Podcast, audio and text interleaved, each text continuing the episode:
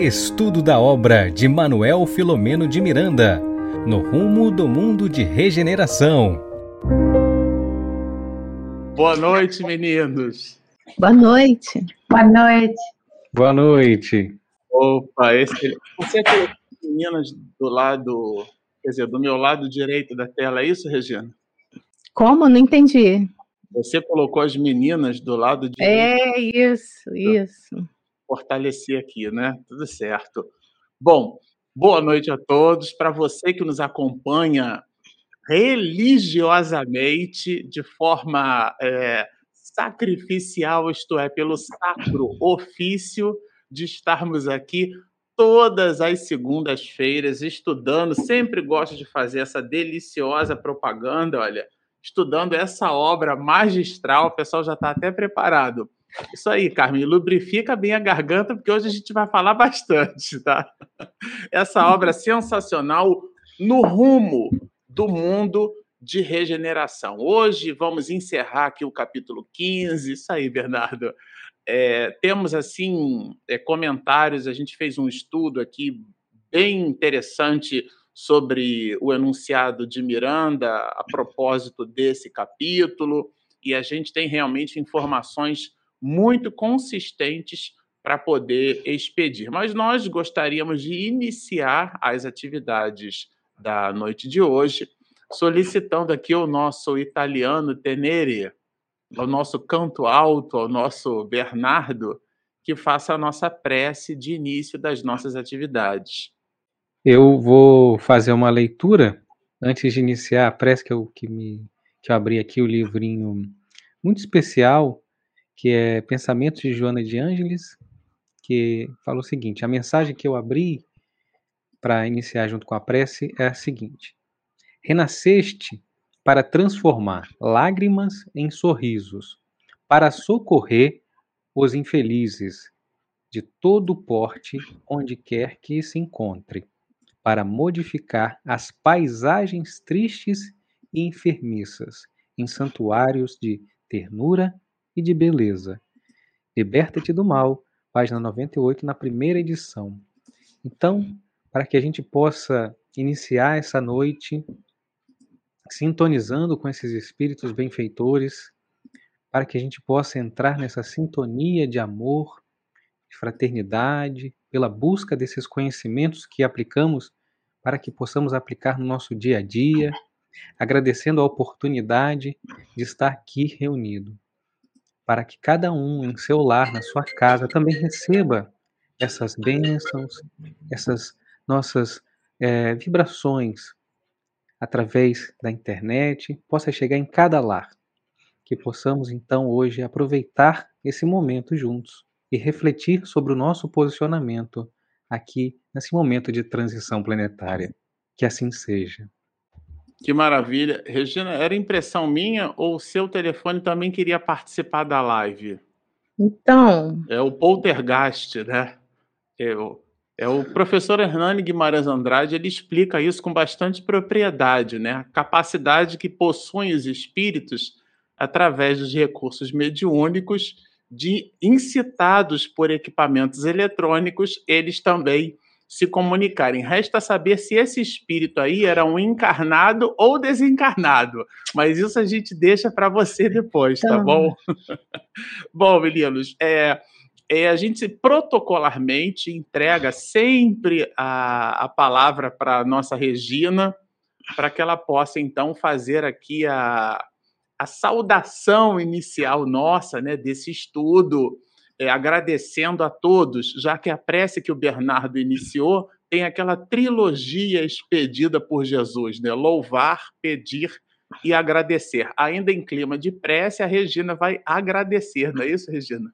Isso mesmo, né, é sempre muito bom, né, estar reunido com todos às segundas-feiras, e também, né, agradecer como você falou, né, estamos todos juntos, porque essas webs rádios, webs TVs estão ajudando a gente a divulgar a doutrina espírita, né, pelos lares afora. Então, a nossa gratidão, né, aos nossos parceiros de transmissão, Lar Espírita Caminho do Cristo, que fica em Santos, São Paulo, Web Rádio Portal da Luz, que fica em Mato Grosso do Sul, Web Rádio Fraternidade, que fica em Uberlândia, Minas Gerais, Rede Amigo Espírita aqui de São Paulo, TV Secal de Santa Catarina e TV 7 da Paraíba. Esses são os nossos parceiros que estão conosco, né, divulgando as nossas lives do canal Espiritismo e Mediunidade. Então, gratidão a vocês e gratidão aos internautas, né, que estão sempre conosco,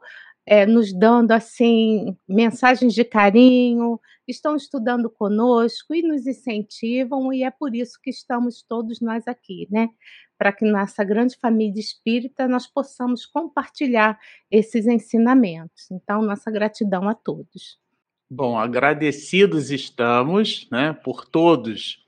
É, e aqui a gente faz o nosso trabalho em dois momentos, né? O primeiro momento onde a gente se reúne em particular, né, Bernardo, Carmen, Regina e nós. Então a gente conversa sobre o, o conteúdo da obra, a gente faz a divisão dos eixos temáticos e depois a gente volta aqui, mas agora bem acompanhados, né?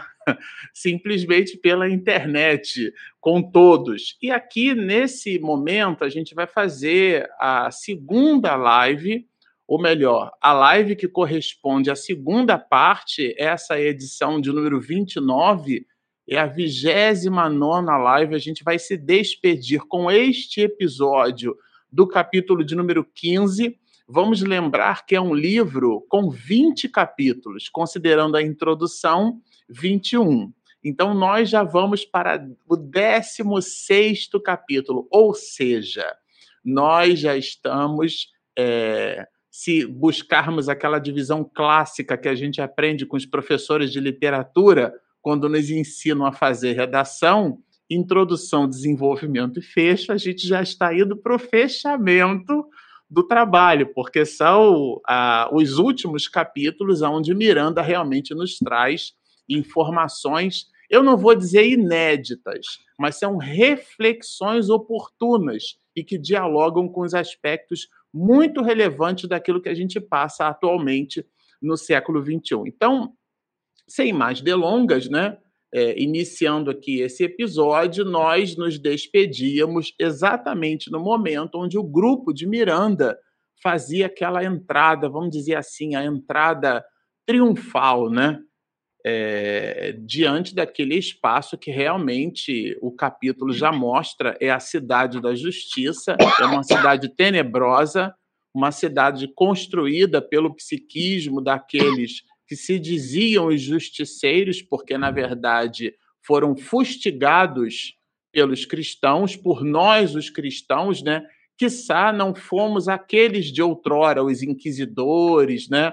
Isso é um, uma reflexão que a gente vai permear aqui ao longo desse estudo. Mas o fato é que o grupo entrou, é, é, ele, ele efetivamente, e depois de ter visto com aqueles engenheiros né, um ponto ali de, de entrada, eles identificando aquele ponto de entrada, muito embora Miranda deixasse também passar, né, gente, que Eurípides sabia, conhecia já o espaço, não era novidade para ninguém. A gente entendeu que era um pouco assim de novidade, vou colocar entre aspas, para o Miranda naquele espaço, porque esse tipo de incursão, para quem tem o hábito de ler Manuel Filomeno de Miranda, sabe que também para ele não a atividade não era nova, o local sim era por primeira vez, mas aqui por uma coisa ou por outra o grupo se divide, porque cada um possuía suas especificidades, e o grupo de Miranda, então, é, entendendo a,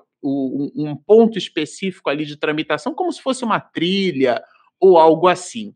Mas ele, é, Miranda, vai nos dizer que aquele grupo, isto é, ele cita assim, né, o nosso grupo se destacava pela indumentária. E a gente, quando fez aqui, né, gente, quando nós fizemos o, o nosso comentário em conjunto, uma das coisas que a gente refletiu entre nós é que não deve ter sido muito difícil para aqueles espíritos da, da cidade da justiça identificarem que aqueles outros espíritos, isto é, que o grupo de Miranda, não fazia parte daquele espaço, não é mesmo?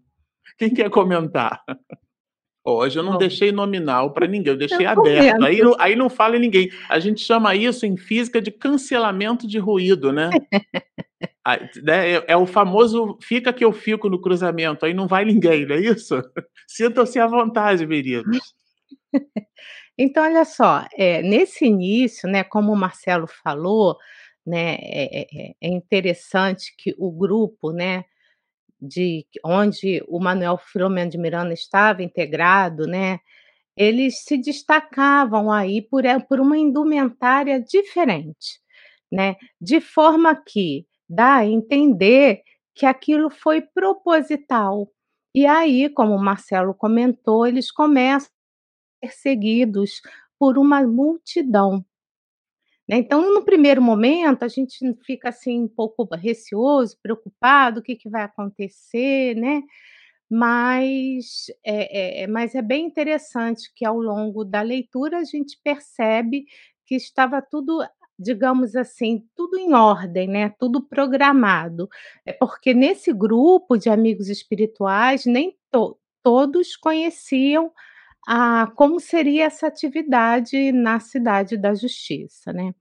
Eu estava um pouco aqui des eh eh, um pouco assim, eu demorei a responder, porque eu estava tentando pegar uma imagem que no parágrafo seguinte, o 65, eles vão Miranda fala assim: "Sonha soaram estranho cornos", eu pesquisei o instrumento, eu vi a imagem e tal, e eu não estava achando, então eu fico devendo pra próxima vez que eu falar, pra colocar a imagem pra vocês, né, pra aí a gente começa a entender também que essa cidade, esses cornos, né, que é um instrumento de sopro, ele é da Roma antiga. Então a gente começa a entender também que aqueles seres que ali habitam, os que fundaram, vêm dessa época mais remota da Roma antiga, tá. Mais ou menos no século dos dos eh, depois de Cristo, no ano Eu 200 e tinha pouco, parecia a 300. letra C, era um instrumento de sopro, né. Isso, se você puder É. botar aí vai ser legal, porque Não, eu não sei, eu eu tenho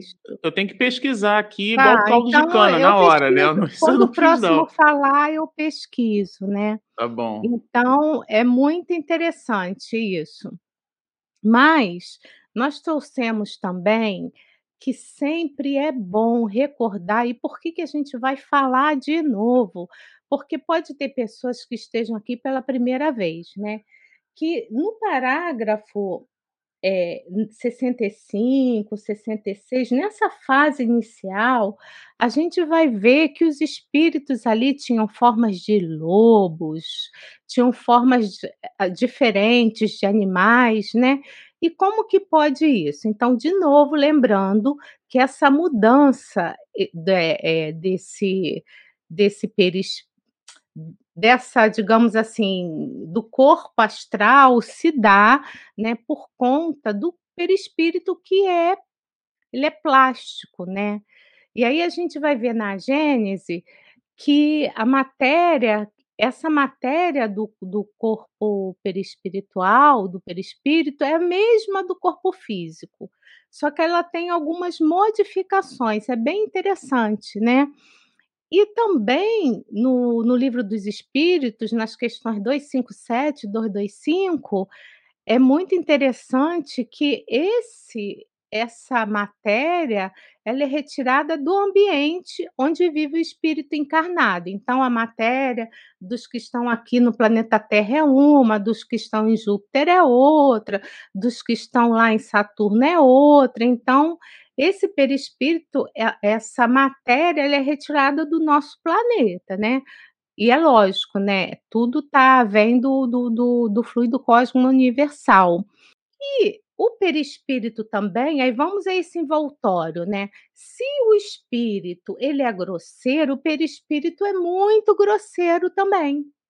Então por isso que muitos desses espíritos nem conseguem entender que eles estão desencarnados, dado a grosse dado o padrão desse perispírito que é muito material, tá? E nem todos conseguem assim.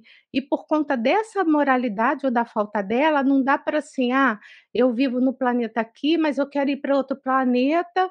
Se eu não sou moralizado, se meu perispírito é muito materializado, eu não consigo mudar, me transformar nisso, né? Num, numa outro é, o meu perispírito modificar para aquela atmosfera daquele planeta. Então, esses espíritos em formas de, de lobos, né? E dessas formas tão assim, digamos assim, tão diferentes e caricatas e, e um local horrível, né? Que a gente está vendo desde a semana passada, isso só se dá por conta do nosso perispírito. A gente já falou de perispírito o tempo inteiro, mas vá que tem alguém hoje novo aí assistindo pela primeira vez, então quis trazer de novo a questão do perispírito. Então vou passar a bola para outra pessoa. Bom, fazendo jus aqui à, à ordem das meninas, Carmen, é com você. Vocês estão Eu tímidos hoje. O que, o que a a Regina falou está muito certa, porque é, os espíritos eles estavam reunidos em torno do chefe, não é? E, e aqui o Miranda fala uma coisa que eu achei assim muito interessante. Eu vou ler aqui no parágrafo 66. Fomos retidos pela turba, né? E de imediato o chefe foi colocado no trono ridículo, né? Quer dizer, é, é muito interessante porque essa, essa, essa fala do, do nosso é, Manuel Flamengo de Miranda, ele vai mais uma vez também nos remeter né, ao nosso querido André Luiz no livro Libertação. Né? É, é, tem, tem, aqui muita coisa que nós já vimos parecidos, né? parecido lá no André Luiz, quando é, Gregório né, também está lá no seu trono, né? Com, com, aquelas, com aqueles espíritos em forma de lobo e tudo, e André Luiz entra lá com aqueles estudiosos e também tem um indumentário um pouco diferente. Não é, não é desse jeito, né? Mas é, é os espíritos superiores, né? Eu acho que como a gente, né? A gente muda de roupinha, né? Põe lencinho, né? Põe um cabelinho enquanto estamos encarnados. Quando estivermos desencarnados, vamos também poder, através da nossa vontade, fazer essa mudança perispiritual. Já, isso que a, que a, a Regina está falando, dessas propriedades que tem o, o perispírito, não é? Tem as propriedades de molde, tem as propriedades de poder absorver as vibrações do ambiente. E depois ele vem dizendo que essa balbúrdia era infernal, que tinha odores pesados. E a gente fica imaginando, como, como você falou, Marcelo, que para Miranda, tudo isso era um pouco diferente do que ele já tinha vivenciado e passado para nós. Mas para Spinelli, né, e para o nosso Eurípides, eles, eles tinham um pouco mais de conhecimento, porque talvez já tivesse até trabalhado, né, em coisas bem parecidas, é, fazendo uma, uma previsão do que eles poderiam fazer com esse grupo. Então eu fiquei assim muito animada, né, de ver que é bom, né? Porque o Miranda quando disse que convidou Divaldo para trabalhar com ele, disse que tinha estudado 30 anos, né? Técnicas de obsessão e desobsessão. Então a gente fica imaginando que estudar na nossa live, ou o livro dos espíritos, ou no mundo espiritual é muito bom. Você concorda, ô Bernardo? É, exatamente, muito bom. É, falando de Divaldo, é, veio assim, nessa, nesse, nessa, nesse momento que eles estão falando, né, que eles se apresentam de uma outra forma, me veio aquela, aquela mensagem que tanto o Divaldo trabalha com o movimento Você e a Paz. Onde que começa a paz, né?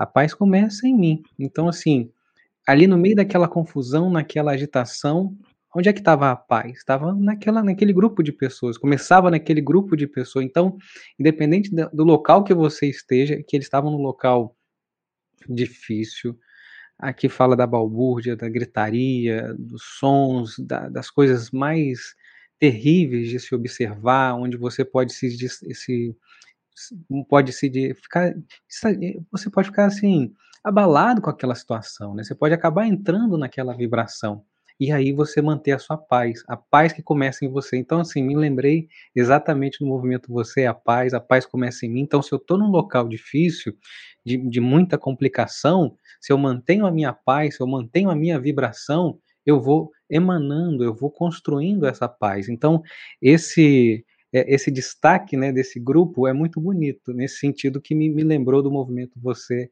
é, e a Paz do, do Divaldo. Interessante, né? Bem e aí, lembrado. Bernardo, completando o que você falou, logo no parágrafo 71, é, o, o, o nosso benfeitor diz que ao olhar para Spinelli e para o Eurípides, ele viu que, ela, que eles tinham uma sintonia de paz é, é, que, na realidade, era, era, se expressava a sintonia com Jesus. É muito, é muito oportuno mesmo o que você trouxe. É, é, sem afetação, né, Bernardo? Sem afetação. Era uma coisa espontânea, de dentro para fora. Exatamente. E a questão de Jesus, então, eu acho é, essa questão de, de, do pensamento em Jesus, eu, eu queria reforçar aqui e trazer, porque isso. também fiquei refletindo muito sobre isso. É, em muitos momentos a gente é, se depara com com estudos em, nossas casas, no centro, em alguns lugares. Muitas vezes a gente vê assim, é colocado às vezes de lado o Evangelho, passagens de Jesus. Há um, um pensamento de não, precisamos estudar isso aqui, algumas coisas mais históricas.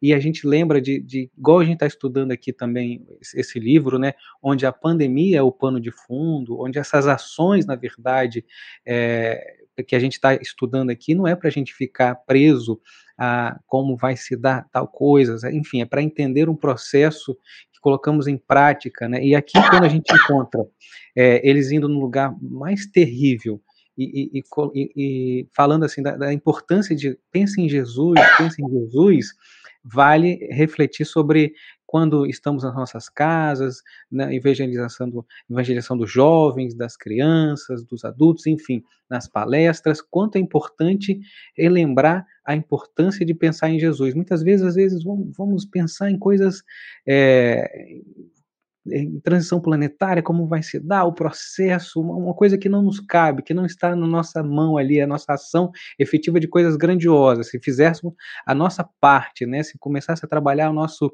pequeno ponto de orgulho, de egoísmo e de nas dificuldades, é, na hora que você estiver passando por um aperto, você não é, tem coisas que não vão te socorrer, mas eu tenho certeza que quando você estiver passando por algum problema, você sintonizar com a imagem de Jesus vai te auxiliar. Então eu acho isso interessante e de uma riqueza enorme na cidade tenebrosa que está aqui falando de exílio, de coisas dolorosas, falando mentaliza, pensa, sintoniza com Jesus. Então, muitas vezes isso a gente deixa passar é, despercebido e muitas vezes em alguns estudos, em alguns locais, a gente acaba querendo deixar isso de lado. Não, depois a gente vê sobre isso. Muitas vezes falam que está ultrapassado, não precisa estudar o evangelho, e aqui a gente vê esses espíritos grandiosos falando o tempo todo da importância de sintonizar com Jesus, né?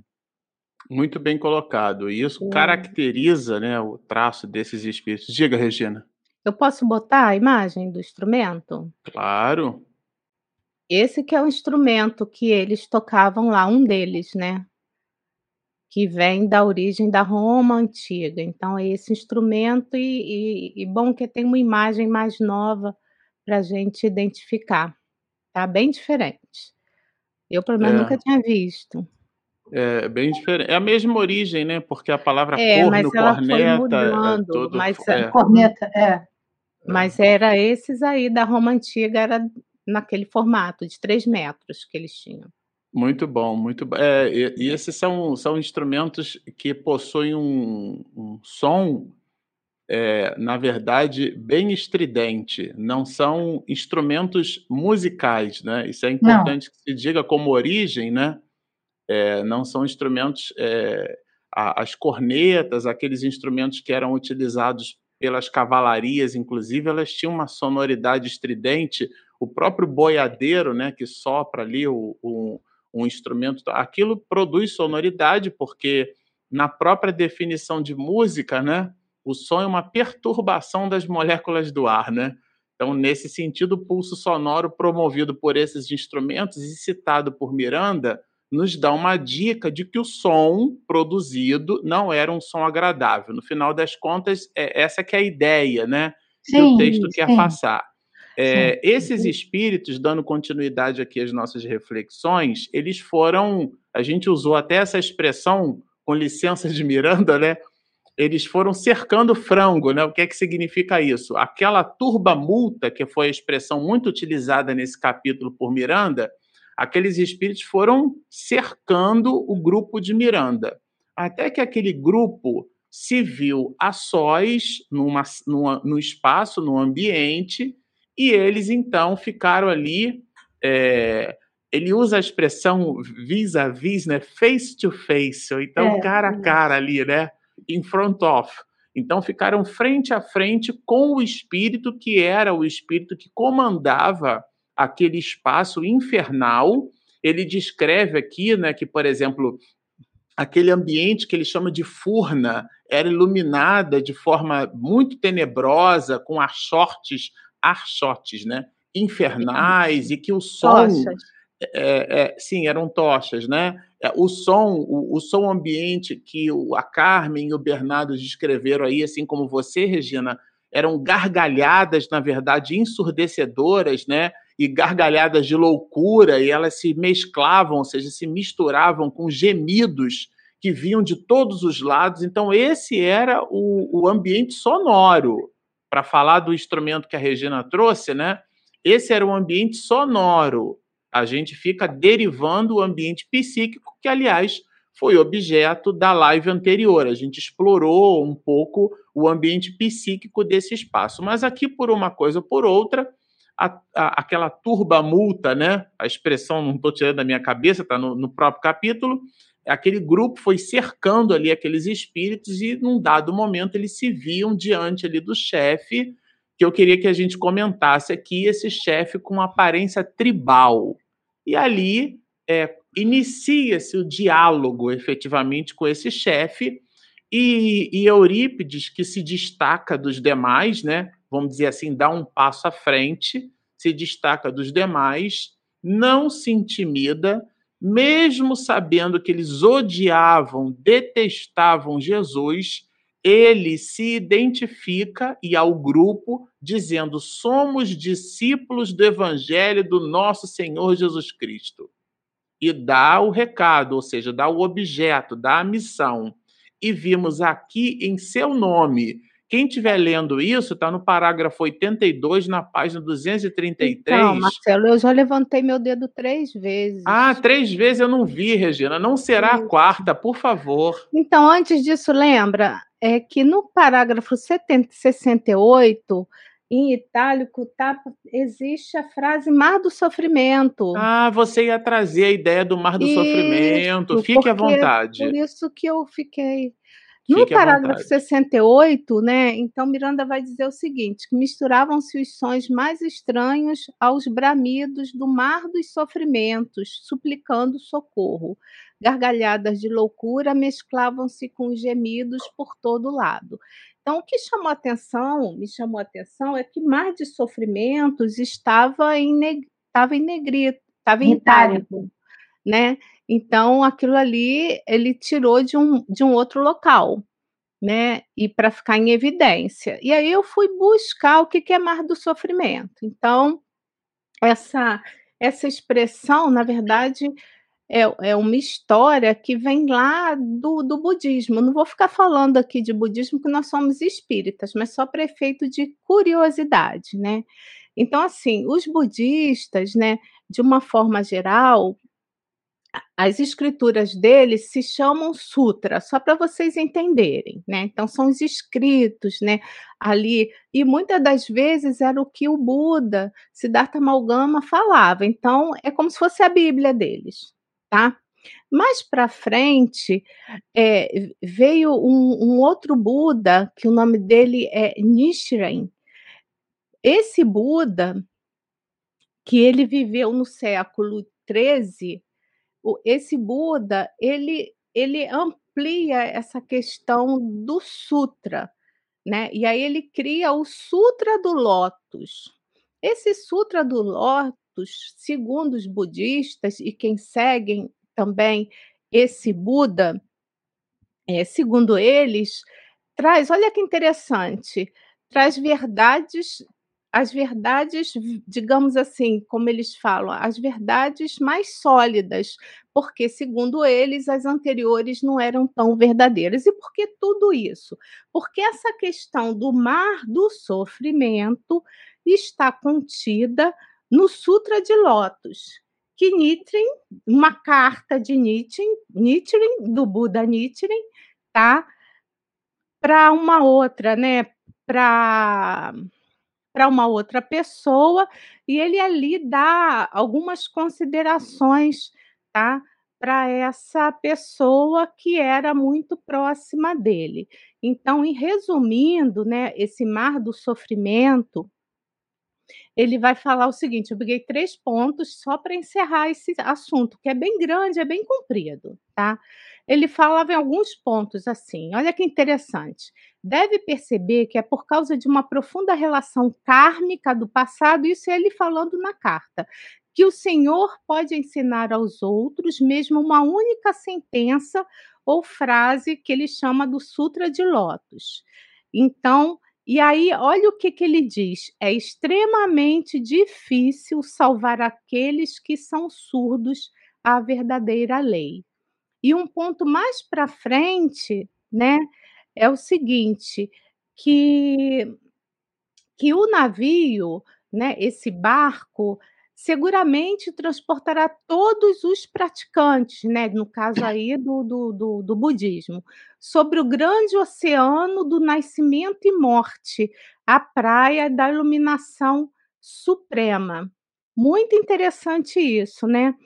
E ele explana também que aquele que espontaneamente suporta essas dificuldades em prol da verdadeira lei, seguramente experimentará a grande alegria de atingir o estado que eles chamam de estado de Buda. Fazendo um resumo disso tudo, tem muito mais, mas que eu já parei aqui de, de, de separar. Ele fala bastante nessa carta e, e, e, nesse escrito que, que faz parte né, do, do, do, do, do sutra deles, que tudo tem a ver com o que você faz, com a lei de causa e efeito, eu estou fazendo um resumo, né? E que muitos não conseguem suportar o sofrimento. Então, como que você vai suportar ele, esse sofrimento? Como você passa por isso, por uma determinada situação, é que você vai, vai segundo os budistas, ser esse ser iluminado. Então, nesse mar de sofrimento aqui, muitos estavam ainda no desespero, né? Desesperados. Nem todos ali eram 100% maus, muitos estavam ali agoniados. E, e, eles estavam passando por essa situação e a gente e que não conseguiam alguns deles saírem dessa situação. Então eu achei muito interessante que o Miranda coloca aqui né, em uma única frase. E se a gente for estudar isso, a gente vai ver que são páginas e páginas de estudo sobre o mar do sofrimento. Era isso que eu queria falar. Muito bom e fazia, é muito bem colocado, Regina, muito bem lembrado. Eu tinha esquecido, a gente combinou, né, durante o estudo e a, e a, a minha mente frágil aqui dissipou essas importantes observações, né? Muito bem lembrado, Regina.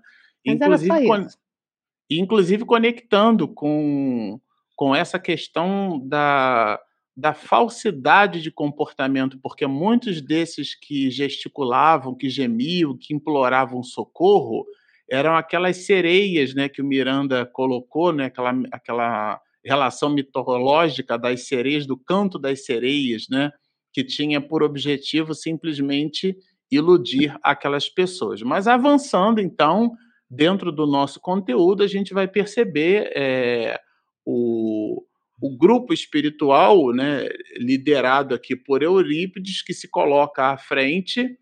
É, e ele então dá dois passos à frente, né, se coloca à frente do grupo e menciona que eles estavam ali em nome de Jesus.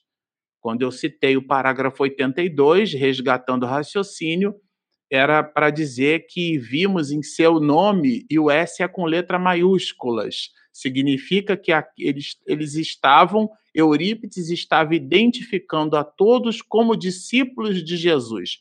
Exatamente aqueles espíritos odiados pelos justiceiros. Quando a gente leu isso aqui, precisa muita coragem, né? Para poder se posicionar assim. Não foi desse jeito, Carmen? Ficou pensando, né? A postura de Eurípides, né? Ele podia ficar calado, né? E dizer, tá bem, tudo bem, depois a gente vai resolver, não, mas ele quis se colocar outra vez, como ele já fizera antes, que nós já estudamos isso, ele se colocar como discípulo de Jesus.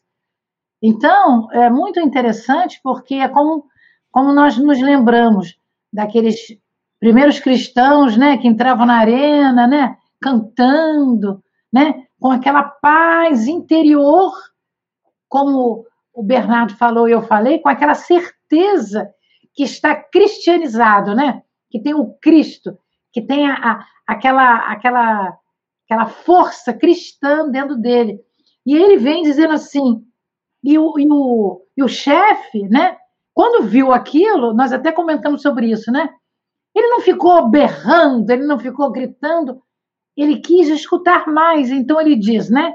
No parágrafo 85, prossiga, Quais são essas notícias? Então, ele quis, o chefe quis estender o diálogo. E o Eurípides, né, é, sem ficar com nenhum problema da voz, alterando, sem ele afetação. foi falando, foi falando, foi falando, talvez como um bom doutrinador, né? Aí nós, nós ficamos nos lembrando é, do, do, nosso Hermínio Miranda, né? Quando, quando fala na doutrinação, né?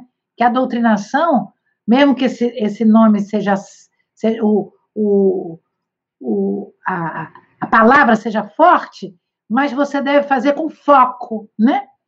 Com foco e de uma maneira brilhante. Foi isso que, que, o, que o Miranda fez, porque ele, ele disse que era que era Jesus, e, e, e tentou convencê-lo, né, para que ele pudesse é, entender. É, eu queria trazer só essa partezinha e passo para o Bernardo, porque isso foi um negócio que a gente discutiu bastante. Eu acho bem importante a gente ver como os espíritos benfeitores, né, têm a força moral, né? Me lembro, Carmen, que o Bernardo comentou com a gente, eu até destaquei aqui no livro que a gente faz um monte de anotação dos nossos livrinhos, né? Aqui o meu. Olha como é que Isso. o meu dessa vez está, ó.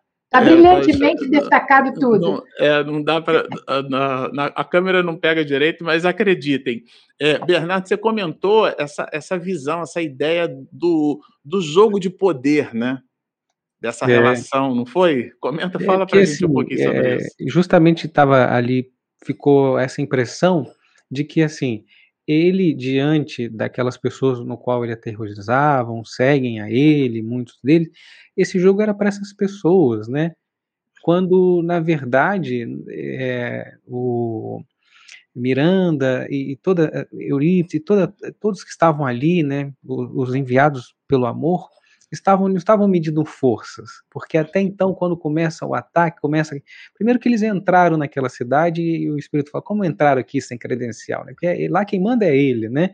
Mas olha, a gente está aqui, a gente a gente está aqui, a gente veio dar um recado, então assim, mostrando isso que não, que ele fica querendo medir forças, querendo falar que ele é forte, que ele faz, e acontece quando é, é, também o campo de ação, né, que a gente consegue enxergar é limitado limitado, né? Então, assim, é, ali eles estavam, ele, ele volta, em vários momentos ele fala, estou aqui, é, vim pela figura do Cristo, então trazendo aqui, então tá, não está ali é só a, o que as pessoas estão vendo, aquelas pessoas estão vendo, e nem simplesmente é, só o que Miranda também descreve. Sabemos que estava ali uma força enorme de benfeitores trabalhando naquela corrente para aquele exercício daquela, daquele grupo de pessoas que se apresentavam, se mostraram para que eles estavam ali.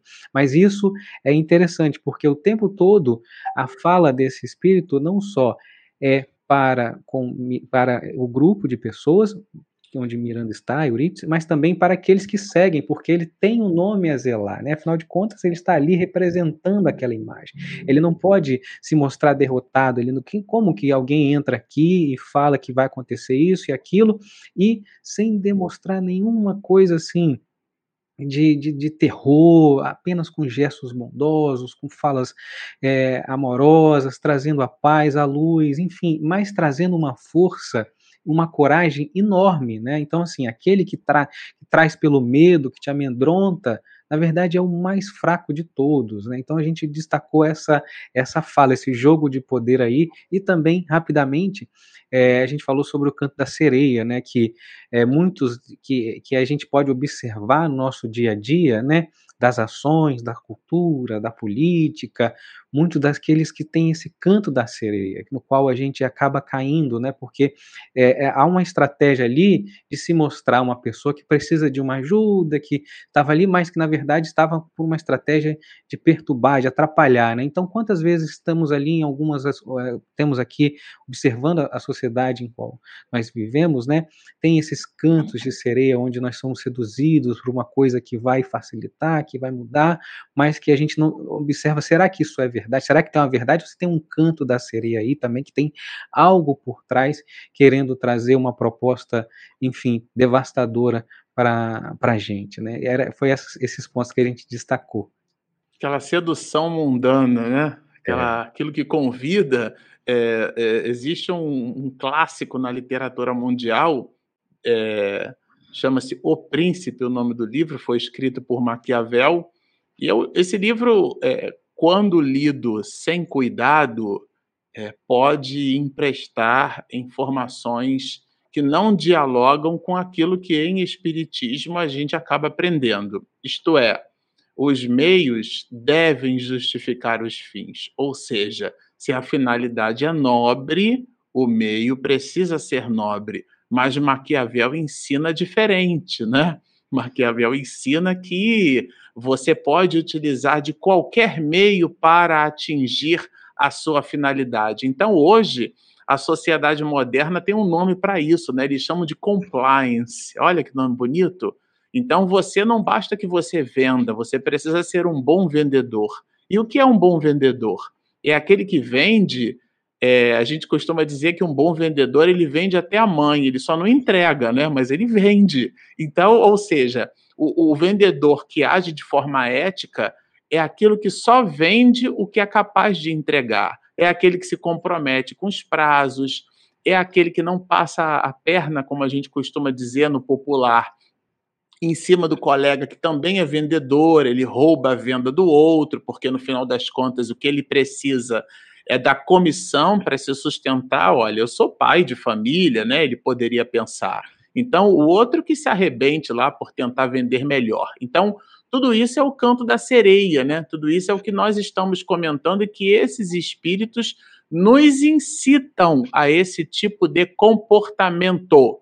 E isso é uma coisa que a gente precisa ficar bem atento, porque essa é uma mensagem desse livro. Mas prosseguindo, a gente, quando conversou aqui no desdobramento da obra, a gente lembrou daquele filme Matrix, porque essa cena agora que ele descreve é o filme Matrix, né? Porque vocês vejam, Bernardo comentou a Carmen e a Regina. Eles entram no local onde essas pessoas odiavam Jesus. Odiavam. Isso. Esse ambiente aí que a gente já descreveu que não estava suave. Eurípides se posiciona como um emissário de Jesus, como um cristão, uma balbúrdia danada. Aquele uhum. chefe tribal, não, deixa então que ele fala. E aí, ele, e aí o que, que Eurípides fala? Ele diz o seguinte: ó, eu vou dar para vocês aqui uma oportunidade de arrependimento. Eu vim aqui dizer para vocês o seguinte: olha, como diz o marceneiro, Carme que gosta.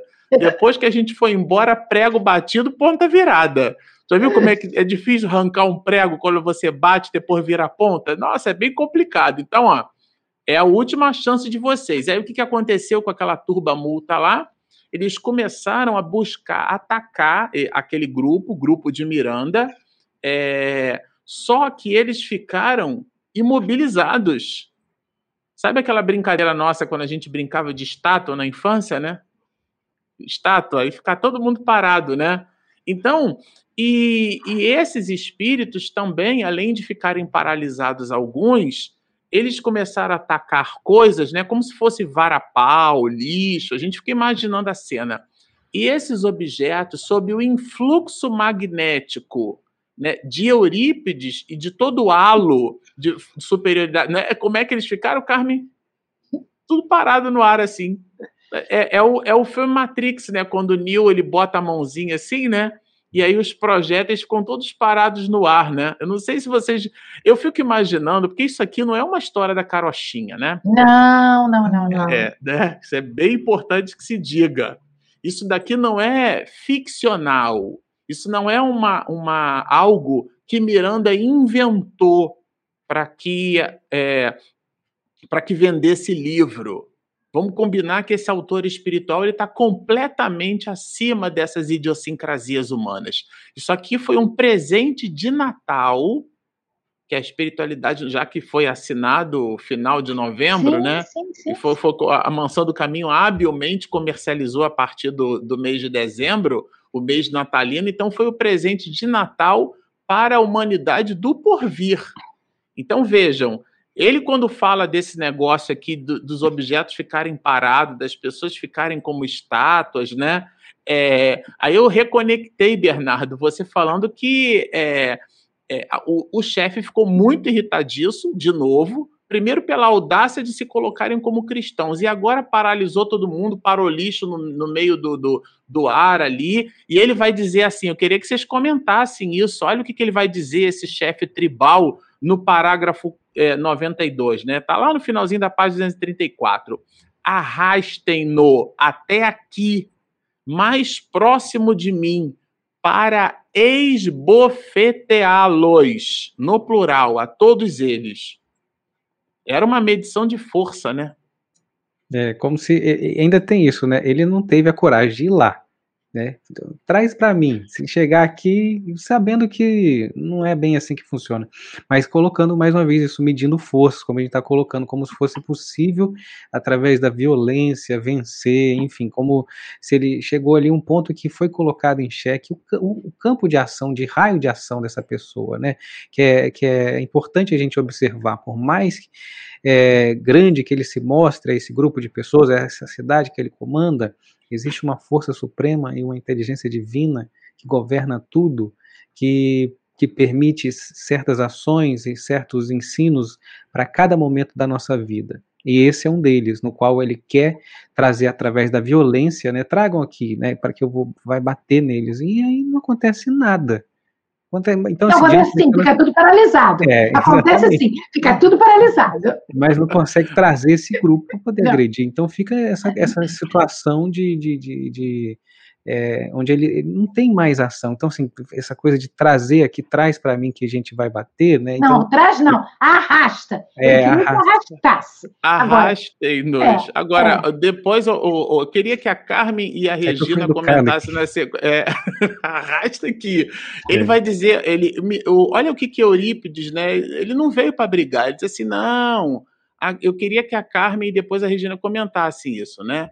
É, aqui vimos em paz com o objetivo de ajudá-los a mudar de atitude. Ainda teve que ouvir isso, né, Carmen? É, não. O, o Bernardo estava falando, mas eles, Bernardo, eles estavam acostumados, a, o chefe, a mandar. Eles nunca tiveram uma presença desse grupo tão elevado. Então, eles não estavam acostumados a se submeter a coisas elevadas eles, eles mandavam na cidade. Então, eles não, eles não esperavam que esse grupo fosse um grupo dirigido por Jesus. Veja, porque Jesus né, é o coordenador do nosso planeta, e nessa pandemia, nessa transição planetária, como nós vimos desde o do prólogo do livro, né, que há o enternecimento de Jesus para grupos, para que possam ajudar o planeta. Então, essa cidade, é, é, vamos dizer assim, de feiticeiros, né? Eles, eles não podiam imaginar que, mesmo aquele grupo, tendo esse grupo do Eurípides, né? ter entrado por uma brecha, mas eles não podiam imaginar que pudesse ser naquele nível, né? Então, aquele nível, eles queriam manter a força, porque eles achavam que podiam, porque eles sempre mandavam naqueles outras pessoas que lá adentravam. E como o grupo estava envolvido pela vibração do Cristo, eles estavam na paz. E aí disse: vimos aqui em paz, com o objetivo de ajudá-los, encaminhando-os à luz do divino amor. E somos agredidos pelo ódio e pelo medo que a todos domina. E aí essa, ele faz um outro parágrafo, que é o 96. Jesus é o Senhor e ninguém o vence, porque é a luz do mundo e a porta para a salvação. Por que odiais? Então, com essa fala, ficou é, bem claro que eles estavam instigando até para eles poderem falar da sua verdade, não é? É um processo doutrinário. Eles falando de Jesus, dizendo, ok, qual é o problema que vocês têm com o Cristo? Né? Então, eu achei assim de uma beleza. Veja, a gente está falando de dor, né? A gente está falando do desespero, mas está falando de doutrina espírita. A gente está falando de mediunidade. A gente está falando de mecanismos que nós não conhecemos. Então, é uma coisa bela, né? uma coisa que, que nos atrai o estudo desses, desses, dessas entrelinhas que o nosso querido é, Miranda nos, nos concede. Né? Muito bom, Carmen. Regina, você veja, em cima de todo esse valor moral né, é, de Eurípides diante desse grupo, os espíritos, depois de perceber essa cena é, Matrix, né? Tudo parado, como o Bernardo colocou, foi assim: esse cara eu acho que eu não vou lá, não, vou mandar trazer aqui, porque eu não sei, não. Eu fiquei meio fustigado aí com esse, com esse tal de Eurípides, né? É, bom, é, o, qual foi a reação desses espíritos, né? Foram o de gritar com medo, imaginando que Eurípides fosse uma espécie de deus mitológico, né? Tamanha é, era a projeção. A né? Foi uma façanha. Eles nunca. Eles faziam algumas coisas parecidas, mas nunca que podia imaginar que alguém viesse e os paralisasse no ar. Eu fico imaginando, no ar. A cena, né? Ô, Regina, comenta pra gente o que, que você achou dessa parte. É, primeiramente, assim, eu vi, vi, dois pontos muito importantes para que eles ficassem assim tão chateados, né? Tão nervosos e tão chateado. Assim, você está sendo bem tá educada, tá né? é, né? muito ó. raivosos. É. Regina, né? ó. Porque olha só. chateado, olha. que Eurípides ele fala logo assim do início. Ele diz o quê? Que eles eram discípulos de Jesus não seguiam a Jesus, eles tinham ódio mortal a Jesus. Já balançou e a roseira ali, né? Então, e que vinha falar, em, falar sobre, dar notícias sobre o seu reino, que é o reino de Deus. Né? E a cidade é a cidade dos justiceiros, né? Porque eles não concordavam com a justiça divina. E aí eu separei, né, um trechinho de Mateus do Evangelho de Mateus, capítulo 6, versículos 19 a 21, 25 e 34. Eu anotei aqui, né? Olha só que interessante. Vamos falar do reino de Deus. Buscai primeiramente o reino de Deus e a sua justiça. Olha, o reino todas. de Deus e a justiça. Que todas essas coisas, é, essas coisas serão acrescentadas. É, é, aí a questão do tesouro para não acumular, da vestimenta, da alimentação, né? Então, assim, pois, vos não ponhais inquieto pelo, pelos dias, inquietos pelo dia de amanhã. Esse Cada dia basta o seu mal. É o isso, isso, né? E a justiça.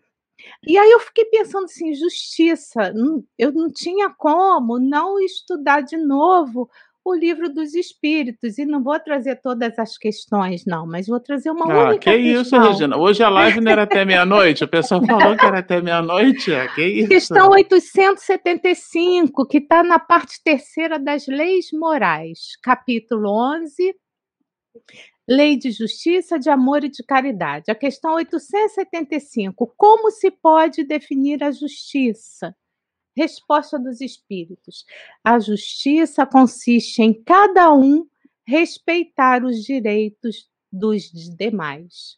E aí, quem puder estudar mais essa, essa, essa parte do livro dos Espíritos, vai se falar da, da, da, da própria da, da nossa vivência em sociedade, enfim. E era tudo que eles não tinham. Era tudo que eles não tinham, porque de justo ali eles não eram em nenhum momento com ninguém, porque eles tinham prisioneiros, né? Vamos lembrar, eles tinham prisioneiros, eles faziam com que as pessoas se transformassem em Hipnose, feras, por hipnose, por hipnose ou por autoindução também. isso, por autoindução. Então, assim, era um cenário que a gente não consegue conceber. Por mais que o Miranda es- escreva aqui no livro, era um, um cenário de horror. Então, justiça para eles era uma palavra que eles identificaram que era importante, mas de justiça não tinha nada. Tudo ali era ao contrário de uma justiça porque ele se coloca, né, espírito, né, como um príncipe, digamos assim, das trevas. Ele tenta bater de frente com, com os espíritos que falam em nome de Jesus, e ele acaba não conseguindo. Quando ele percebe que os espíritos, esse grupo, né, vamos falar do grupo, eles eram mais assim, digamos assim, eles tinham mais poderes, né? Poderes do que ele. Então, que, que pessoas eram essas, né? E ele percebe também esse espírito das trevas, né, das, que comandava a cidade da justiça, que os, os outros, digamos assim, essas outros, esses outros espíritos que seria a sua corte, começaram a se impressionar Sim, com os espíritos que falavam em nome de Jesus. Então, foi assim, foi uma confusão geral. Então, tinha gente ali que estava, vamos voltar na questão do mar do sofrimento, será que é, será que não é? Será que eu estou fazendo certo, será que eu estou fazendo errado? Tinha aqueles que tinham pavor de Jesus, quero matar essas pessoas, daqui não sai, eles não saem mais. Aqueles que perseguem as pessoas que seguem Jesus. Tem muitos ali perseguem as pessoas do bem também. Então, olha a situação. Então, era um cenário muito endurecido e muito difícil, né? Muito difícil, até para os espíritos que estavam já acostumados com, com, com, com esses quadros, digamos assim, de horror. Né? Então, isso me impressionou, mas sempre, né? Como a Carmen falou, é, Jesus, né, é a luz do mundo, como ele coloca, né? E aí, ó, eu trouxe, isso aqui é a capa nova, tá? Livrinho da Amélia Rodrigues, Luz do Mundo. Para a próxima a live, né, minha, a minha ainda é verde. Regina, você tá a terrível, hein, minha Regina? ainda é verde. Tô Ah, de olho em você, hein, Regina. Isso aí é para a próxima live, né? então tá, então tá bom, para a próxima live. Não vou ler nada, não. Então, Não é? então fica para a próxima. Para as pessoas pesquisarem, né? É sobre a vida de passagens de Jesus, mas tem uma parte do prefácio que a Amélia Rodrigues fala sobre Jesus. Sobre Então é, vida. é, é para as pessoas pesquisarem nesse Isso, livro e lerem o prefácio. Tá tá? bom, tá bom. Vamos avançar, porque aqui, depois que a gente observa essa, esse confronto, né, é um momento em que Miranda mostra o ódio que esse espírito, que esses espíritos representados por esse chefete, né, eles sentiram por Jesus. Então, ele vai dizer: odiamos o seu governante e construímos este reino, e este era aquele espaço lá, né, a cidade da justiça, para a justiça de suas vítimas, ou seja, para fustigar os cristãos. Todos os que aqui residimos estamos em processo de recuperação. Olha, achei bem interessante ele ter se Também. colocado assim, né? Muito interessante. Recuperação de quê? dos males sofridos pelos seus representantes, ou seja, aqueles de nós. Vamos sair do helicóptero, né? Toda cidade vista do helicóptero é sempre limpa. Vamos sair do helicóptero e vamos passear pelas ruas da cidade e ver o, o, o lixo jogado no chão sem conlurbe, sem limpeza urbana. Ou seja, aquele lixo que nós colocamos. O que, que eu quero dizer com isso? O que, que você quer falar com isso, Marcelo? É que nós, nós, os espiritistas de hoje, os cristãos do século XXI, muito fortemente, não estou afirmando nada, isso é um advérbio de modo, fortemente, muito fortemente, fomos aqueles que iludimos essas pessoas com a falsidade de um comportamento cristianizado. E esses espíritos a gente viu ali no toda a historiografia do anão. Foi muito fustigado do ex-bispo e um conjunto de outros espíritos que foram massacrados. O Divaldo sempre comenta com a gente o massacre da noite de São Bartolomeu e vários episódios do período inquisitivo, né, que a gente costuma chamar o período medievo, foi, foi uma história da humanidade entre o século V até o século XV, um período de mil anos, vai? Um período onde a gente realmente se perdeu da mensagem de Jesus. E ele fala sobre isso, esse espírito. Ele vai dizer que ele venceu Roma. Regina fez até um estudo, né, Regina? Onde mostra ali o período disruptivo entre é. aquilo que seria o período helenístico mas... e começa o período medieval, não foi isso que você viu? Não, mas aí o que, que aconteceu?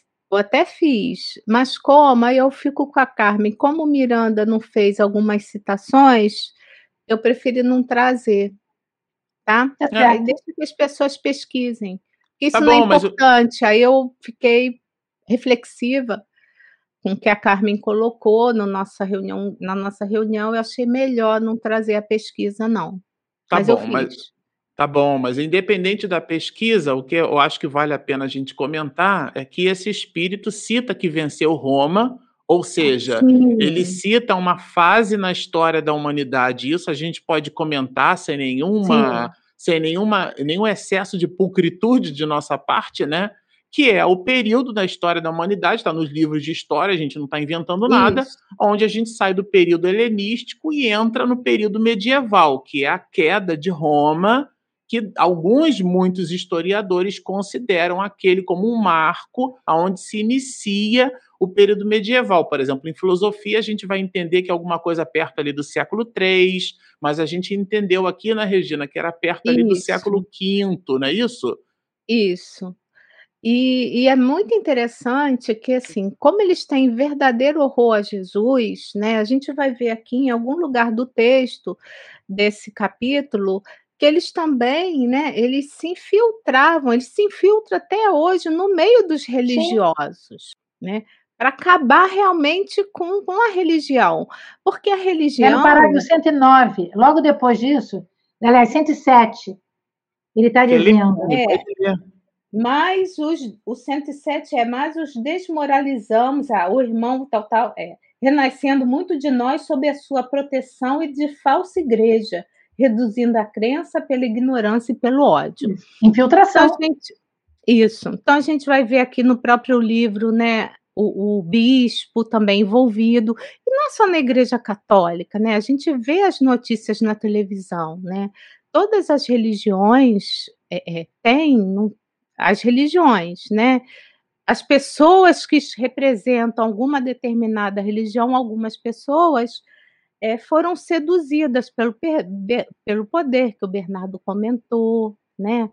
pelo, pelo, pelo dinheiro, outros pela, pelas dificuldades ligadas às questões de sexo, enfim. Então, olha só, esse espírito ele participou da última derrocada de, de Roma, acabou com Roma, né? E ainda por cima, ele inaugura esse período medieval, que a gente sabe que foi um período muito conturbado nessa Idade Média, né?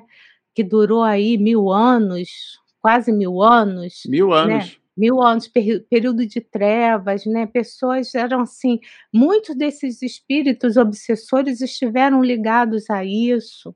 A gente vai ver que eles desencarnavam e voltavam no mesmo local e continuava tudo de novo. Então olha só, são milênios de perseguição aos cristãos. Isso é muito importante que que a gente entenda, porque a gente não está falando, né, como vocês falaram de amiguinhos. Não, são espíritos, são nossos irmãos, são espíritos equivocados, mas são espíritos muito maus. Que isso fique claro, né? Mas que Deus ama a todos igualmente, né? Deus o ama e é por isso os ama que ele está dando essa oportunidade, né? para que eles possam, através dessa mensagem do Evangelho de Jesus, que eles possam refletir e começar a modificar, a, a modificar, né, a mudança de comportamento, né? Agora, entregando aqui, Regina, para o finalzinho, eu queria que o Bernardo falasse um pouquinho, porque depois que ele vai dizer que venceu Roma, aí vai dizer, não, mas não, mas não venceu Roma, mas a gente, mas não anulou Jesus. É, mas eu desmoralizei a igreja. Ah, mas ele voltou. Quer dizer, é, ele voltou e, inclusive, é, hoje a doutrina de Jesus ressurge através de nós. Olha, Eurípides se colocou, inclusive, no processo, né? Os Sim. imortais. E aí, claro, a gente aqui, quando estudou, lembrou muito fortemente da própria doutrina espírita como fazendo parte desse contexto, né? E aí, o Bernardo, eu de novo lembrei de seus comentários no estudo, porque foi um momento tenso, né? Um fala lá, outro fala cá, um fala lá. É, é, o debate da luz contra a treva, né? Que é o que Miranda cita. E aí tem um momento do texto, lá pelo parágrafo 113, que a gente lembrou aquele desenho da minha infância, que é aquele desenho do, do Thundercat, né? Tem aquele personagem lá que é o Munra. E aí ele falava assim: antigos espíritos do mal, transformem esta forma decadente em Munra, o ser de vida eterna. E aí era uma múmia, um velhinho mumificado, né? E de repente virava uma múmia bombada, né? Toda forte, lutava ali com o Thundercat, né? Porque nesse momento, Miranda vai dizer assim: tive a impressão de que o furioso controlador da cidade iria atacar fisicamente. Colocou fisicamente em itálico, porque já que estavam desencarnados, não podia ser fisicamente, né? O antagonista, né? Tão próximo se acercar. Aí ele vai dizer assim, Bernardo, eu queria que você comentasse. Numa transformação monstruosa de um gigante lendário e destruidor. Virou um Munra lá e queria atacar Eurípides, é isso? Foi isso aí. E nesse momento que ele, ele se transforma nesse gigante, traz essa imagem terrível, né, se coloca ali, você vê que a própria Miranda coloca aqui no texto, né, que, olha, poderia um momento que, que assim, de, de, de, muita tensão, mas é nesse momento que Eurípides fala assim e chama esse espírito que se mostra dessa forma toda de meu irmão, trazendo mais uma vez a situação, você é o meu irmão, nós estamos aqui para trazer, eu quero trazer uma mensagem para você, meu irmão, me escuta, me ouve trazendo a mensagem da forma mais é, libertadora possível para que aquele ouvido pudesse ouvir. Então ele vai e fala assim: aproveita este momento em que Jesus opera. É, então aqui é, isso aqui também traz para a gente. Na verdade aqui a gente traz a fala de Eurípides, mas é para a gente. Quantas vezes em situações que estamos cegos pelo nosso orgulho, pelo nosso egoísmo, vem aquela voz e fala: meu irmão, aproveita esse momento. Né? A gente vira esse munhá, né, Bernardo? A gente na vida vira esse munhá e aí alguém tem que chegar na nossa vida, é isso? Exatamente, e aproveitar esse momento que Jesus opera, né, e espera de ti. Então, quantas vezes a gente ouviu em várias literaturas, em vários momentos, que Jesus espera de nós. Agora, Jesus sabe exatamente é, que tem, ou podemos seguir agora, ou daqui a algum tempo. Então, assim, não tem problema. Para Jesus, ele não, não tem essa, essa, essa nossa ansiedade, né? Que nós não tem pressa. Jesus não tem pressa. Não Deus tem não tem pressa. pressa. Então ele sabe que no momento certo você será tocado e esse espírito vai fazer um trabalho grandioso de transformação em si e pelo seu exemplo de tantas de tantas coisas que ele passou, ele vai ser um irmão que vai auxiliar muito, muito mais. Mas é isso. Interessante é isso, que nesse momento que ele se mostra mais grandioso, é que Eurípides chama ele de meu irmão e tenta tocar esse coração tão endurecido de milênios aí, para que ele entenda que essa oportunidade, aproveitar esse momento dessa oportunidade, porque senão a gente vai ver aqui mais para frente, sem spoiler, que temos aí hum. um, situações de exílios e que se, se, se que vão se demonstrando para eles aí que são as ações das consequências, né, dessas, dessas ações, desses atos aí.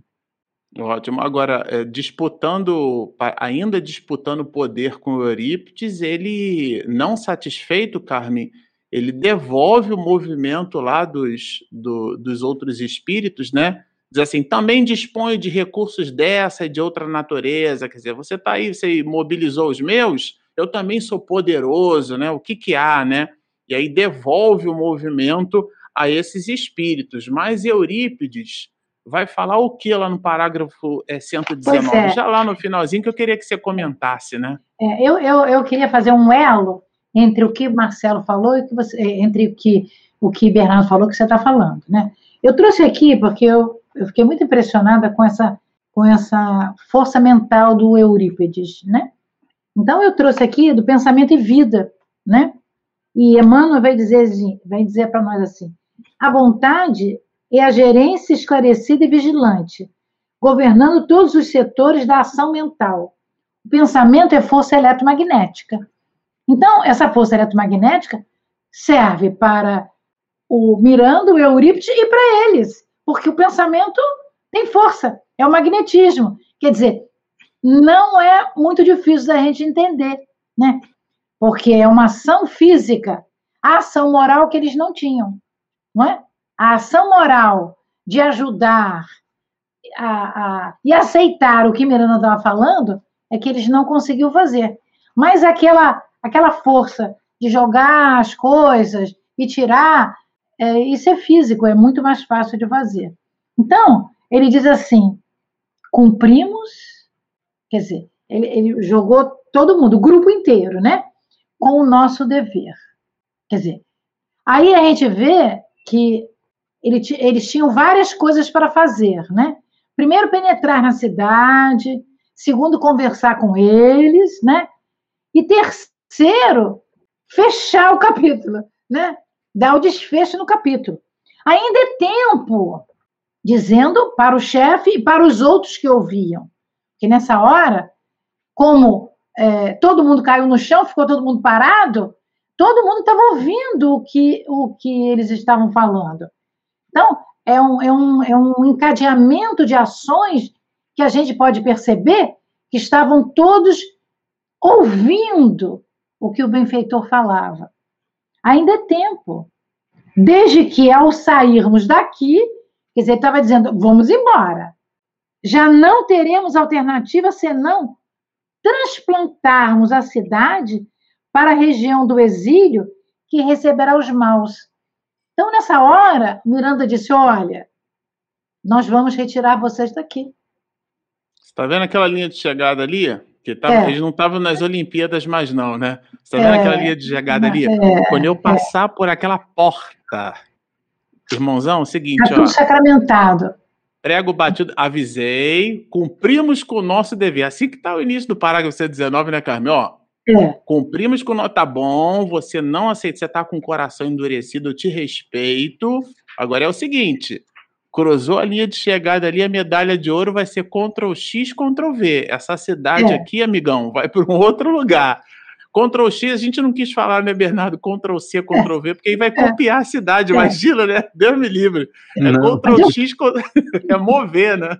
Mas eu queria ler o parágrafo 118 que antecede o que eu li.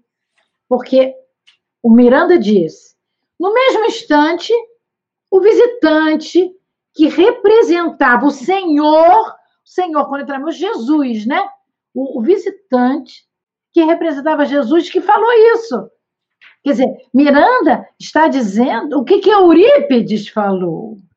Não foi Miranda que falou, o que Eurípides, que representava Jesus naquela missão, estava acima do Miranda. E eu fico imaginando, né, esses espíritos superiores, né, porque nós falamos isso lá atrás, né, que Eurípides conversou com Jesus, Eurípides, quando estava encarnado, desdobrou, foi nos páramos superiores, viu Jesus, conversou com ele. E agora, nesse momento de transição, passaram alguns anos, e ele está na representatividade do Cristo de Deus, avisando eles: olha, é a última chamada. Mas ele não fala do jeito que nós estamos falando, assim, brincando. Ele fala com suavidade e firmeza. Quando sairmos daqui, nós vamos transplantar a cidade. Porque é a única coisa que vocês merecem e precisam. Ele não disse isso, mas é como se dissesse isso. E aí ele se despede aqui, né? É, do, do Alá Miranda, né? Porque isso. Alá isso. Miranda, né? A noite estava banhada pela palidez de uma luz turva, porque afinal de contas o ambiente melhorou um pouquinho com a presença de, de Eurípides lá, de, mas melhorou um pouquinho, né? Porque um ambiente trevoso desse e, e, e dessa forma a gente então, é, com muita alegria e ao mesmo tempo com muita reflexão na cabeça, a gente se despede aqui dos comentários do capítulo de número 15. Como vocês observam, é um capítulo muito denso. Super recomendamos que vocês revisitem este capítulo, façam a releitura. A gente lê é, para fazer essa live aqui é, muitas vezes. Eu posso dizer para vocês que esse livro aqui até agora, eu sem nenhum exagero, já li umas 50 vezes. Porque cada capítulo desse a gente lê umas cinco vezes. Cada capítulo, cinco vezes. Então, é, bom, Lê, relê aqui... e chega a outras conclusões, né? Isso, cada vez que a gente. o número de conclusões. E aí, quando a gente comenta alguma coisa, é o Bernardo que fala uma coisa diferente, é a Carmen que diz outra, é a Regina que corrige, e a gente vai modificando ali a linha de raciocínio. Então, realmente é um livro que cada vez que a gente lê, ele apresenta elementos novos. Então, por tudo isso, a gente não imagina, não tem a, a, a infantil pretensão de acreditar que expedindo comentários de uma hora a uma hora e meia numa live, a gente esgotou o conteúdo da obra. Não. O nosso objetivo é incitar todos vocês, inclusive a gente, a continuar fazendo a leitura do livro. Porque quando nós compramos a obra, a gente leu o livro em três dias. Foi o tempo que a gente levou para ler o livro. Agora, estudar, aí, bota aí muitos anos. Vamos continuar alguns anos, né? Isso. Regina, é com você aí. Agora é, é a, agora é a vez dos internautas, né? Que Isso, também são filhos de Deus, né? antes, né? bem rapidinho, é de novo, né? A mensagem, queria lembrar da mensagem do reino de Deus na face da terra, né? Através das lições de Jesus, onde Jesus profere as bem-aventuranças para que a gente não se desespere, né? Não vou ler as bem-aventuranças todas, mas eu vou lembrar das bem-aventuranças, que bem-aventurados os, os pobres por espíritos que choram, os mansos, os que têm fome de fome e sede de justiça, os misericordiosos, isso é Jesus falando, tá, gente? Os puros de coração, os defensores da paz, os que são perseguidos por causa do que? Da justiça, porque deles é o reino dos céus. Bem-aventurados sereis quando vos caluniarem, quando vos perseguirem e disserem falsamente todo mal contra vós por causa de mim, ele, Jesus. Alegrai-vos e exaltai, porque será grande a vossa recompensa nos céus, pois assim perseguiram os profetas que vieram antes de vós. Então a gente só precisa alegrar porque nós seguimos hoje com as nossas dificuldades, mas nós já saímos, né, desse poço aí de ignorância e de insensatez. Então bem-aventurados os que sofrem, os que estão passando por dificuldades, porque Jesus ele dá o caminho para, para o nosso soerguimento e para dias melhores, né? Para a gente acabar com uma live bem interessante. Por que, que eu estou falando isso tudo? Porque eu vi que só tinha uma pergunta, tá? Então, por isso que eu estou continuando. Eu precisava terminar falando de Jesus, né? Porque ele é inigualável, o nosso governador, nosso mentor, o médico, nosso amigo, tá? Vamos às perguntas. Pergunta do Daniel, a única pergunta que temos. Não, tem Já... várias aqui. Ah, então Jandira fez algumas, Jandira Igreja. Dá uma olhada não, aí direito aí nessa então plataforma. Apareceu depois, então você coloca. Eu vi o primeiro do Daniel. De acordo Coloca. com a atração magnética compatível, os espíritos com menor esforço evolutivo e os de maior esforço exercem as mesmas tarefas no bem das cidades espirituais há um critério? Pode responder, Marcelo. Eh, deixa eu ver se eu entendi a pergunta dele. De acordo é com a. Ele está ele, ele, ele tá fazendo uma afirmação em forma ah. de pergunta. Isso. E depois ele, está perguntando se há um critério. Não, a, dinâmica do, a dinâmica do texto eu até entendi. Eu quero entender o conteúdo dessa mesma Isso, dinâmica. Que, é que ele, que ele fez uma que ele fez uma afirmativa, eu até entendi, né, gente? Porque graças a Deus em língua portuguesa, uma pergunta termina com uma, um sinal de interrogação, é. né? Mas a... então, quando a pessoa não coloca sinal de interrogação, eu sei parcamente que ela não está perguntando, ela está afirmando. A gente chama isso de proposição. Mas eu acho, vamos entender a proposição dele aqui. De acordo com a atração magnética compatível, os espíritos com menor esforço evolutivo e os de maior esforço exercem as mesmas tarefas no bem nas cidades espirituais? A critério? A resposta é não, não exercem. É, é. Aquilo que você está chamando de atração magnética compatível, a gente chama isso em física de potência. Potência, lembra, trabalho igual a força vezes deslocamento, né? E, e, e se você for pegar a fórmula de trabalho em física, trabalha igual a força vezes deslocamento vezes o cosseno de θ. Eu não vou complicar a história, mas se você pegar, por exemplo, esse binômio força vezes deslocamento, o que seria força?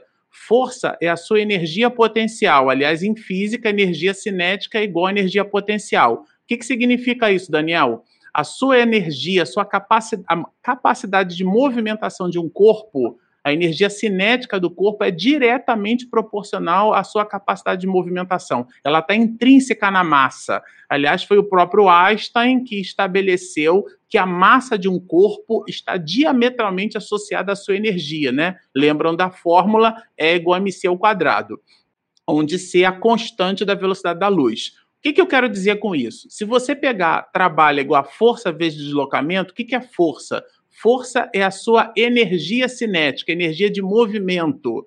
Então, por exemplo, é aquilo que você consegue, é o seu entregável, são as suas habilidades. Então, você pode considerar que uma live que você assiste é a tua, é, é, é a tua força, é, é um curso que você faz, um livro que você lê, tudo aquilo que é capaz de te dar informação, que você manipula e transforma em conhecimento, porque, vejam, existe uma, uma diferença entre informação e conhecimento, tá? Mas toda informação que você manipula e transforma em conhecimento, aquilo pode se transformar em você numa força, porque te dá discernimento, né? Conhecereis a verdade e a verdade vos libertará. Então a força é isso, é aquilo que te proporciona uma liberdade de movimentação. Mas a fórmula não é só isso.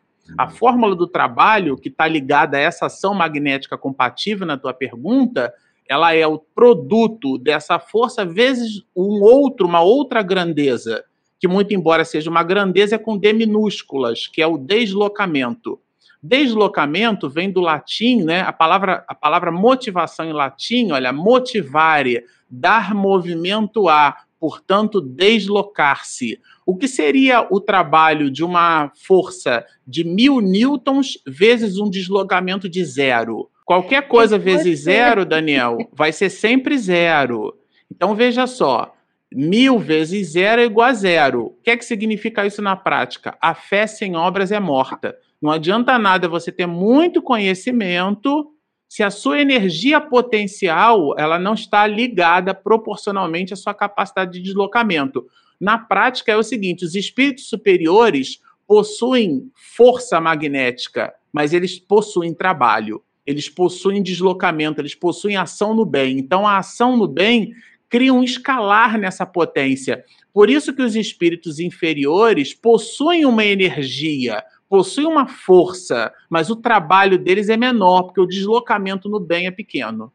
Bom, eu achei aqui a pergunta da. Porque foi na hora que eu estava falando, da Jandira Igreja. Como aqueles espíritos desencarnados detinham tanta força física? Ah, acabei, acabamos de explicar, né? Está explicado. Está explicado, Regina. Acabamos de explicar, Jandira. Agora, a gente pode dizer o seguinte, né? Que tudo, Regina, tudo isso que ele falou, ô Jandira, está ligado ao pensamento, tá? O pensamento de cada espírito é que vai movimentar o seu desejo, a sua força e seu trabalho. Então, por isso é que a força física não era a física da mão dele, né? Era da mente dele. Mas alguns desses espíritos, eles eram muito materializados. Por isso que eles jogavam, né? Os, os objetos. Não era só com, com a cabeça, era com a mão, porque eles pegavam algumas coisas, não é? Então a gente tem que, a gente tem que fazer a diferença. Conforme começou a live hoje, a Regina falando do perispírito, não é? Exatamente isso.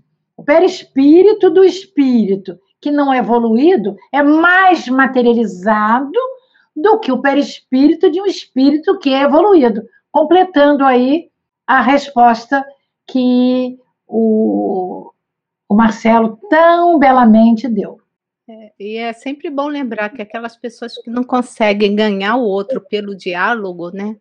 Elas vão pela força, reparou? Sim. As pessoas vão gritando, vão se exaltando, porque não consegue é, convencer o outro de determinadas coisas. Então, são espíritos muito imperfeitos mesmo.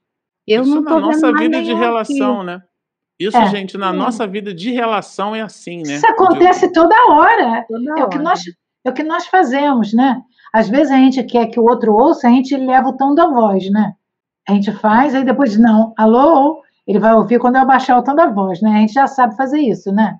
É, eu aprendi na evangelização. Esses espíritos não sabem ainda. Falando em tom de voz, já uma vez que oh, os nossos internautas. Outra aqui, ó. uma e meia, né? É a última. A Carmen, você responde essa e na sequência já pode fazer a nossa prece de encerramento, tá, Carmen? Tá bom. Pois é do Gervásio Alves da Silva. Os espíritos apegados a vícios conseguem evoluir na erraticidade ou têm que reencarnar? Gervásio, todos nós temos que reencarnar até nós absorvermos todas as virtudes que o planeta Terra possa dar, como fez o doutor Adolfo Bezerra de Menezes e Cavalcante, né, que já foi é, elevado a um mundo maior.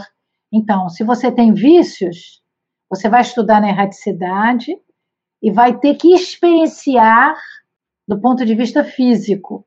Então você vai reencarnar e tantas encarnações suficientes para que você possa mostrar a si mesmo, a sua consciência, que aquele vício você não tem mais.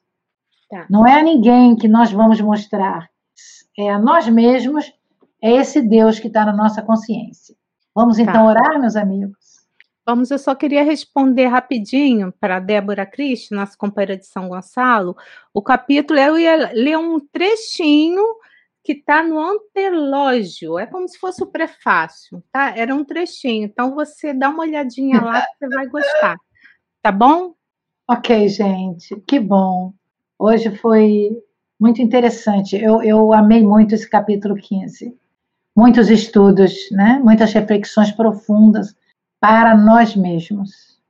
Vamos então, meus amigos, buscar Jesus nos altiplanos da vida, a sua luz que vem descendo através desses mentores, desses amigos do Cristo, de Jesus de Nazaré, e chega até nós. Vamos dizer assim, amado Mestre, revemos todos esses estudos que nos chegam através dos seus amigos, amigos que incorporaram a beleza da tua boa nova em tantas reencarnações pregressas. E em especial, neste nosso programa, nós fomos beneficiados por esta obra tão profunda, tão séria, tão diversificada nos seus ensinamentos. Nós só temos de te agradecer, ó Mestre, e a esses apóstolos da tua bondade, do teu conhecimento, que durante muitos anos, na carne ou no mundo espiritual, estudaram para um dia chegar para nós e deixar os seus exemplos. Nesta obra, No Rumo do Mundo de Regeneração, é uma obra belíssima que nos encanta, nós quatro. Por isso, a nossa gratidão por, de alguma maneira, estarmos juntos, desenvolvendo, cada um de nós, a sua vontade, a nossa perseverança no bem, para que possamos distribuir para todos que estiverem junto de nós, no ponto de vista físico, espiritual ou nesta live do dia de hoje.